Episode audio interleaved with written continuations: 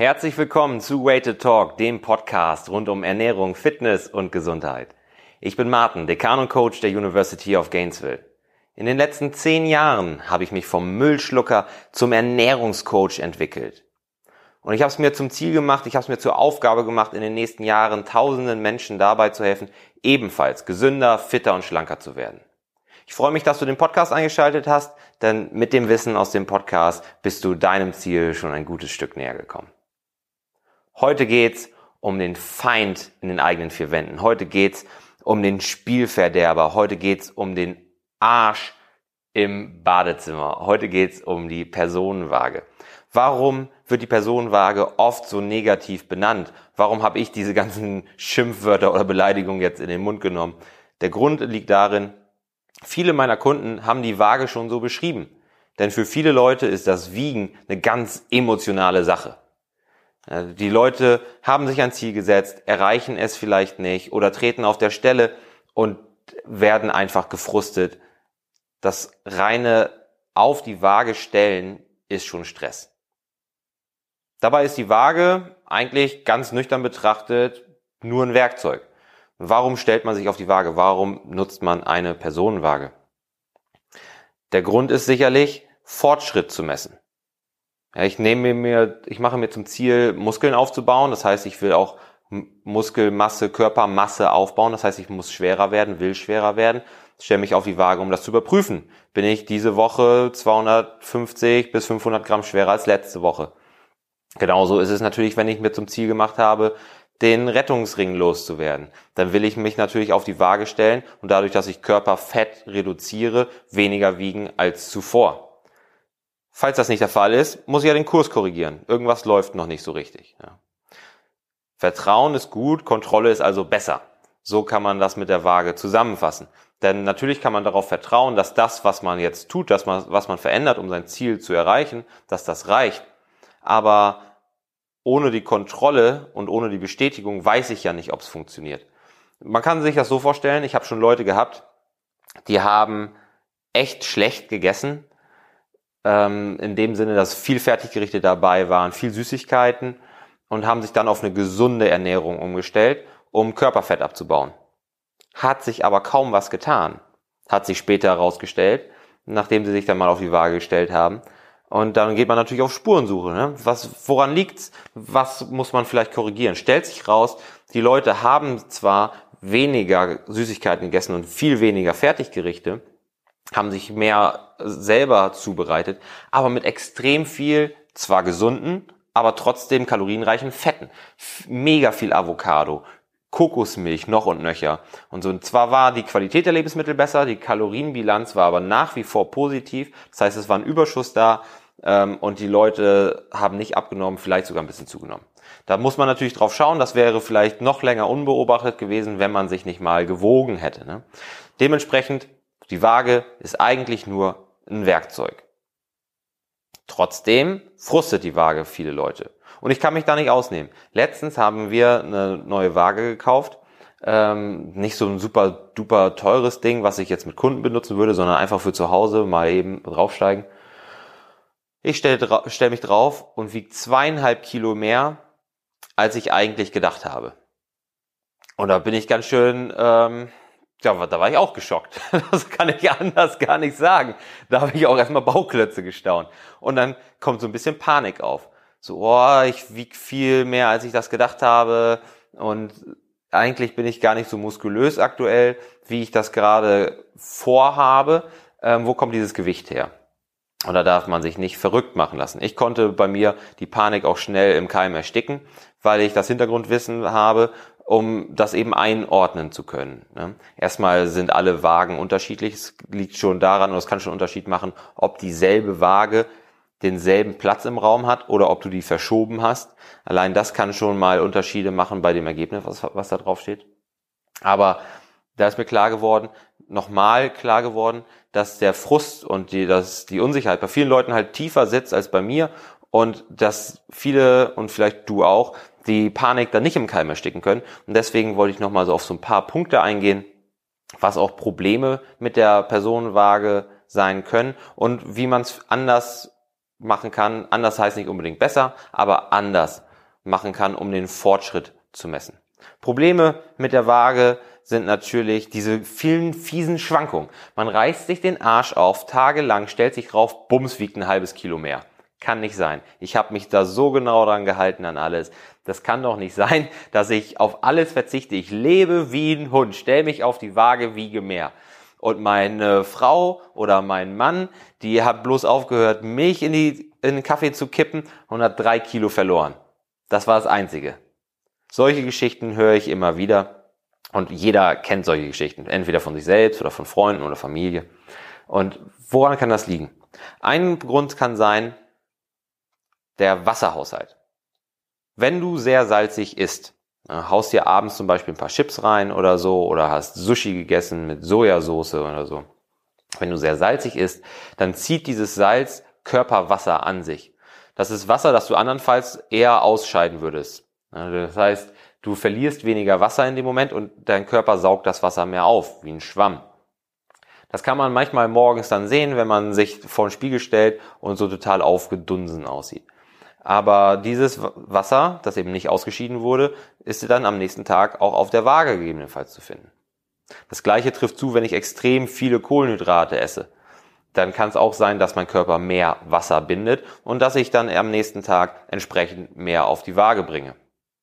Aber auch die Hormone spielen eine Rolle. Wenn die Frauen in der Periode in, einen, in einer Phase ihres Zyklus sind, in der sie mehr Wasser einlagern als in den anderen Phasen, dann spielt das auch eine Rolle. Auch das spiegelt sich im Gewicht auf der Waage wieder. Und Stress. Wenn ich kontinuierlich viel gestresst bin, meine Stresshormonlevel hochgefahren sind, dann lagert der Körper auch Wasser ein. Auch das wieder auf der Waage zu finden. Aber es ist nicht nur das Wasser, es ist auch der Magen- und der Darminhalt. Wenn ich an einem Tag extrem viel esse und am nächsten Tag auf die Waage steige, bevor ich auf dem Klo war und das große Geschäft verrichtet habe, dann ist wahrscheinlich mehr im Magen und Darm als an anderen Tagen, an denen ich normaler, in Anführungsstrichen, was auch immer normal für mich ist, gegessen habe. Auch dieser zusätzliche Magen- und Darminhalt führt natürlich dazu, dass das Gewicht auf der Waage anders aussieht, als es an anderen Tagen aussah. Dazu kommen ungleiche Bedingungen beim Wiegen. Ungleiche Bedingungen insofern, dass wir im besten Fall alle standardisieren, wie im Labor. Mach dich selbst zu deinem Experiment. Ne? Dann normalerweise willst du die gleichen Rahmenbedingungen haben. Du möchtest dich zur gleichen Zeit wiegen, du möchtest schon zur Toilette gewesen sein und du möchtest am Vortag auch etwa die gleiche Routine gehabt haben, auch was das Essen angeht, was die Zeiten des Essens angeht, was die Mahlzeitgröße angeht und so, um gleiche Rahmenbedingungen zu haben, damit du aussagekräftige Ergebnisse bekommst. Wenn das nicht gegeben ist, kann natürlich wieder eine Schwankung reinkommen. Ne? Wie gesagt, du hast das große Geschäft noch nicht gemacht, was du sonst normalerweise schon gemacht hast. Du hast am Tag vorher mehr gegessen. Ähm, es ist eine andere Uhrzeit, an, zu der du dich wiegst. Jetzt hast du vielleicht schon gefrühstückt oder so. All das verfälscht natürlich die Ergebnisse. Dazu kommt Salz, Hormone, Stresslevel und so weiter. Und ruckzuck hast du ganz viele Messwerte, die sich im Zickzack über die Woche hinweg bewegen und du hast keine Ahnung, ob du Fortschritt machst oder nicht. Fortschritt ist nicht linear, deswegen ist es auch, sind gewisse Schwankungen normal zusätzlich mit diesen anderen Faktoren, die da reinkommen, ist das aber kaum noch zu entziffern. Ne? Mache ich jetzt Fortschritt oder nicht? Wenn an einem Tag 75 steht, an einem anderen Tag 73,5, dann wieder 74, dann 75,5, so dass das ist ja kreuz und quer. Wer weiß, ob ich zunehme oder abnehme? Das macht es ganz schwierig, aber es ist auch okay. Der Fortschritt ist nicht linear und kleine Schwankungen sind normal. Trotzdem ist das für viele Leute ein Problem und extrem frustend, weil sie sich eben vorstellen, das geht wie mit einem Lineal, lineal gezogen gerade runter das Gewicht. So funktioniert der menschliche Körper nicht. Eben auch aufgrund der Dinge, die ich gerade genannt habe. Aber ein viel größeres Problem ist, dass sich viele Leute auf eine willkürliche Zahl fixieren. Die haben ein Zielgewicht im Kopf und häufig ist das nicht realistisch oder sie machen das Ziel zu sehr zur Priorität und nicht den Weg dahin. Ja, wenn es immer nur darum geht, endlich wieder eine 6 vorne stehen zu haben, also 69,9 Kilo zu wiegen oder so, dann kann es extrem frustrierend sein, wenn man sich noch in den niedrigen 70ern rumtreibt. Obwohl man eigentlich schon krasse Fortschritte gemacht hat. Die Ernährungsqualität ist vielleicht besser geworden, man schläft vielleicht besser oder so. Also man, man ist auf dem richtigen Weg, aber trotzdem wird jedes Mal Wiegen zur Enttäuschung, weil man immer noch drei Kilo oder so von seinem Wunschgewicht weg ist. Willkürliche Zahlen sind dabei viel häufiger, als man glaubt. Manchmal spreche ich mit Leuten, ich sage, was ist dein Ziel? Ich möchte so und so viel wiegen. Alles klar. Und warum ist es genau diese Zahl? Die klingt gut. Oder ich glaube, das wäre ein gutes Gewicht für meine Größe. Das, sowas hört man viel häufiger, als man glaubt. Und das ist natürlich auch ähm, schon mal ein Risiko, dass man sich selber oder dass das Wiegen für einen selbst zum Frust wird und eine sehr emotionale Angelegenheit. Auf der anderen Seite gibt's aber auch die Selbstsabotage durch das Gewicht auf der Waage. Manche Leute, gerade wenn es darum geht, Muskelmasse aufzubauen oder so, die müssten eigentlich zunehmen und die müssten auch mehr essen, als sie wollen. Aber die sind so mit diesem Gewicht auf der Waage verheiratet, was da steht, dass dies, dass die sich selber sabotieren, um bei, keine Ahnung, 80 Kilo zu bleiben. Also die sagen zwar, sie wollen zunehmen, aber eigentlich wollen sie nicht mehr wiegen als 81 Kilo und essen dementsprechend dann manche Mahlzeiten nicht oder lassen welche ausfallen oder so und wundern sich dann, dass der Fortschritt nicht kommt. All das sind Dinge, weil diese Zahlen so willkürlich sind, beziehungsweise weil wir uns unnötig auf diese, auf bestimmte Zahlen fixieren. Und dadurch sabotieren wir uns auch selber, machen uns unzufrieden und machen das Wiegen zum unnötigen Stress. Es geht aber auch anders. Es muss ja nicht immer nur die Personenwaage sein. Es kann auch eine Waage sein, die auch den Körperfettanteil ausspuckt, zum Beispiel. Denn gerade wenn ich anfange, mich gesünder zu ernähren und gesünder zu leben, wenn ich vielleicht auch Sport mit reinbringe, kann es sein, dass ich nicht nur Fett abbaue, sondern auch Muskeln aufbaue. Jetzt müsste das Gewicht ja eigentlich runtergehen, weil ich Fett abbaue, aber es steigt vielleicht auch leicht an, weil ich zusätzliche Muskelmasse aufbaue. Im Endeffekt bewegt sich das Gewicht auf der Waage null. Die Leute sind natürlich völlig unzufrieden, weil sie gar nicht mitbekommen auf der normalen Personenwaage, dass sie mehr Muskelmasse haben und weniger Fettmasse. Durch Körperfettwagen kann man dem Ganzen natürlich ein bisschen vorbeugen, weil die einem ausgibt, du hast so und so viel Kilo Muskelmasse von deinem so und so viel Kilo Körpergewicht. Wenn sich das verschiebt, also man sieht, man hat weniger Fettmasse, aber mehr Muskelmasse, aber das Gewicht ist gleich geblieben, dann kann einen das natürlich beruhigen, weil man macht ja Fortschritte. Auch wenn die Zahl auf der Waage jetzt nicht kleiner geworden ist, sieht man doch, es geht in die richtige Richtung, denn ich baue magere Masse auf, fettfreie Masse auf und Fettmasse geht verloren oder wird abgebaut. Das kann helfen. Körperfettwaage. Fotos können helfen. Jeder kennt sie, die Vorher-Nachher-Fotos, die auch ganz gerne mal mit so ein bisschen Beschiss einhergehen, weil da gut und gerne mit Photoshop und großzügigem Einsatz von irgendwelchen Instagram-Filtern oder und Licht gearbeitet wird. Ähm, auch die sind eine gute Möglichkeit, wenn man sich eben nicht selber bescheißt und wenn man da niemanden für bezahlt, sich da mit Photoshop zu retuschieren. Ähm, denn nicht jeder verliert an den gleichen Stellen gleich schnell Fett. Wenn ich ähm, versuche, Körperfett zu reduzieren, dann sieht man das bei mir sofort im Gesicht. Je nachdem, wie lang der Bart gerade ist, mal stärker und mal weniger stark. Ähm, aber man sieht das bei mir extrem schnell im Gesicht und an den Armen. Wo man es nicht so schnell sieht, ist am Bauch. Und das ist natürlich doof, weil am Bauch, das, das ist ja das, wo die meisten Leute die Erfolge sehen wollen. Ne? Da wollen man, man möchte den flachen Bauch haben, man möchte vielleicht sogar ein Sixpack haben. Ähm, und das ist natürlich blöd, wenn man so wie ich da am längsten das Fett speichert. Andere Leute haben da mehr Glück, die speichern das Fett oder haben die hartnäckigen Fettdepots an der Hüfte oder am Hintern, an den Oberschenkeln, da wo es keiner sieht, wenn man eine Hose trägt. Ne? Ähm, so, und da kann es natürlich gut helfen, Fotos zu machen, denn wenn ich jeden Tag frontal in den Spiegel schaue und sehe an meinem Bauch, verändert sich nichts, aber gleichzeitig an den Schultern, an den Armen, vielleicht sogar am oberen Rücken Fett verliere, kriege ich das nicht mit, ohne mir den Hals zu brechen, indem ich versuche, mir selber auf den Rücken zu gucken. Wenn ich jetzt Fotos von mir mache im Abstand von zwei, vier Wochen und die nebeneinander lege, von vorne, von der Seite, von hinten, dann sehe ich alles klar, hier verändert sich was, da verändert sich was, auch wenn es sich hier in den und den Bereichen vielleicht nicht so viel verändert hat. Wenn du dich selber jeden Tag im Spiegel siehst, werden dir kleine Veränderungen nicht so sehr auffallen. Aber du hast sicherlich schon mal gehabt, dass du Freunde oder Familie getroffen hast und die gesagt haben, oh krass, was hast du denn gemacht? Du siehst ja ganz anders aus. Hast du abgenommen? Und selber würdest du das vielleicht sogar verneinen, weil du das Gefühl hast, du hast dich gar nicht verändert. Aber für die ist der Unterschied ersichtlich, weil sie dich vielleicht zwei Wochen nicht gesehen haben oder mal einen Monat nicht gesehen haben oder so. Deswegen können Fotos eine gute Möglichkeit sein, wenn du da auch die Rahmenbedingungen standardisierst. Auch ähnliche Uhrzeit, gleiches Licht, gleiches Outfit und so weiter. Damit du da nicht dich mal im Schatten stellst und dann mal wieder unter anabolem Licht alles angespannt hast, ähm, dann kannst du die Fotos natürlich nicht miteinander vergleichen. Ne? Entspannt stehen, gleiches Licht, gleiches Outfit, gleiche Uhrzeit. Dann hilft das. Und Abstand von mehreren Wochen. Aber auch die Passform der Lieblingsklamotten.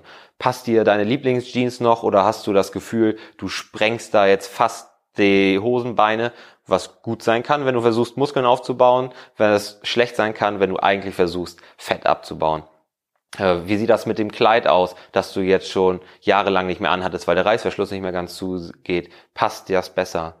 Aber wenn du vielleicht kein Lieblingskleidungsstück hast, an dem du es festmachen kannst, dann kannst du auch einfach Umfänge messen. Ne? Du kannst den Oberschenkelumfang, Hüftumfang, Taillenumfang, Brustumfang, Nackenumfang, Oberarmumfang, ähm, Umfang vom kleinen Finger oder so. Du kannst alles Mögliche messen, um da eben Referenzwerte zu haben und zu schauen, wie sich die verändern. Kleine Finger würde ich nicht empfehlen, da tut sich relativ wenig. Ähm, aber neben den objektiven Faktoren, die man da erheben kann, also diese Messwerte, gibt es auch subjektive Faktoren, die eben zeigen können, ob ich einen Fortschritt erziele. Das kann sein, wie energiegeladen bin ich? Wie ist meine Laune? Wie bin ich motiviert? Wie ist mein Schlaf? Wenn sich das gut anfühlt, dann hat das auch positive Auswirkungen wiederum auf meine Zielerreichung. Denn wenn das alles, wenn ich gut gelaunt bin, wenn ich motiviert bin, wenn ich gut schlafe, dann ist es auch wahrscheinlicher, dass ich am Ball bleibe.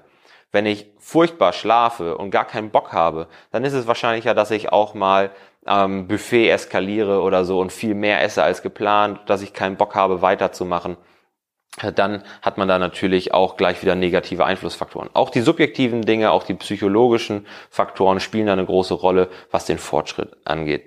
Auch da solltest du ein Auge drauf haben. Es geht nicht nur um die Waage, es geht auch darum, wie du dich fühlst. Wenn du aber die Waage weiter benutzen möchtest und wenn du jetzt auch sagst, eine Körperfettwaage oder so ist es nicht und Fotos von mir selber kann ich nicht leiden, dann kannst du auch mit einer normalen Personenwaage weitermachen. Ich würde dann aber vielleicht eine App empfehlen, die ähm, Durchschnittswerte berechnet. Ich habe es eben schon mal gesagt, wenn das, das, das, das Gewicht schwankt, ist normal. Ne? Auch durch die Faktoren wie Wasser, Magen- und Darminhalt, ungleiche Bedingungen und so, ähm, Essen am Vortag, schwankt das Gewicht vielleicht umso stärker.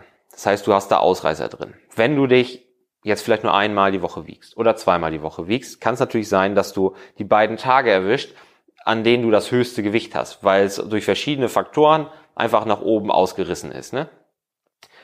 Jetzt hast du das Gefühl, du hast zugenommen oder hast nicht abgenommen oder wie auch immer. Bist also deinem Ziel nicht näher gekommen, sondern hast dich von ihm entfernt.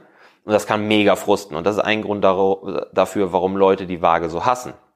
Siehst aber nicht, dass du an den anderen fünf Tagen eigentlich deutlich weniger gewogen hast und dass du im Durchschnitt eigentlich auf dem richtigen Weg bist. Dann kann es sein, dass du mit Hilfe solcher Apps eben einfach dich jeden Tag auf die Waage stellst und diese App rechnet alle Ausreißer raus und legt eine Trendlinie darüber. Wenn du abnehmen willst, brauchst du eine negativ geneigte Trendlinie, die eben sagt, im Schnitt verlierst du 100 Gramm pro Tag oder so. Und dann ist es auch okay, wenn du da die Ausreißer hast, denn durch die Trendlinie kannst du es einfach viel besser einordnen. Man macht sich nicht so abhängig von einem einzelnen Messpunkt an einem Tag, an dem das Gewicht nach oben ausgerissen ist und feiert sich nicht übertrieben dafür, dass es mal an einem anderen Tag nach unten abgewichen ist. sondern diese Trendlinie, die nimmt da so ein bisschen Druck und Frust raus, weil solange die Trendlinie in die richtige Richtung zeigt, ist man auf einem guten Weg. Wenn du Muskeln aufbauen willst, beziehungsweise Körpermasse aufbauen willst, dann muss die Trendlinie natürlich positiv sein und auch da gilt das Gleiche.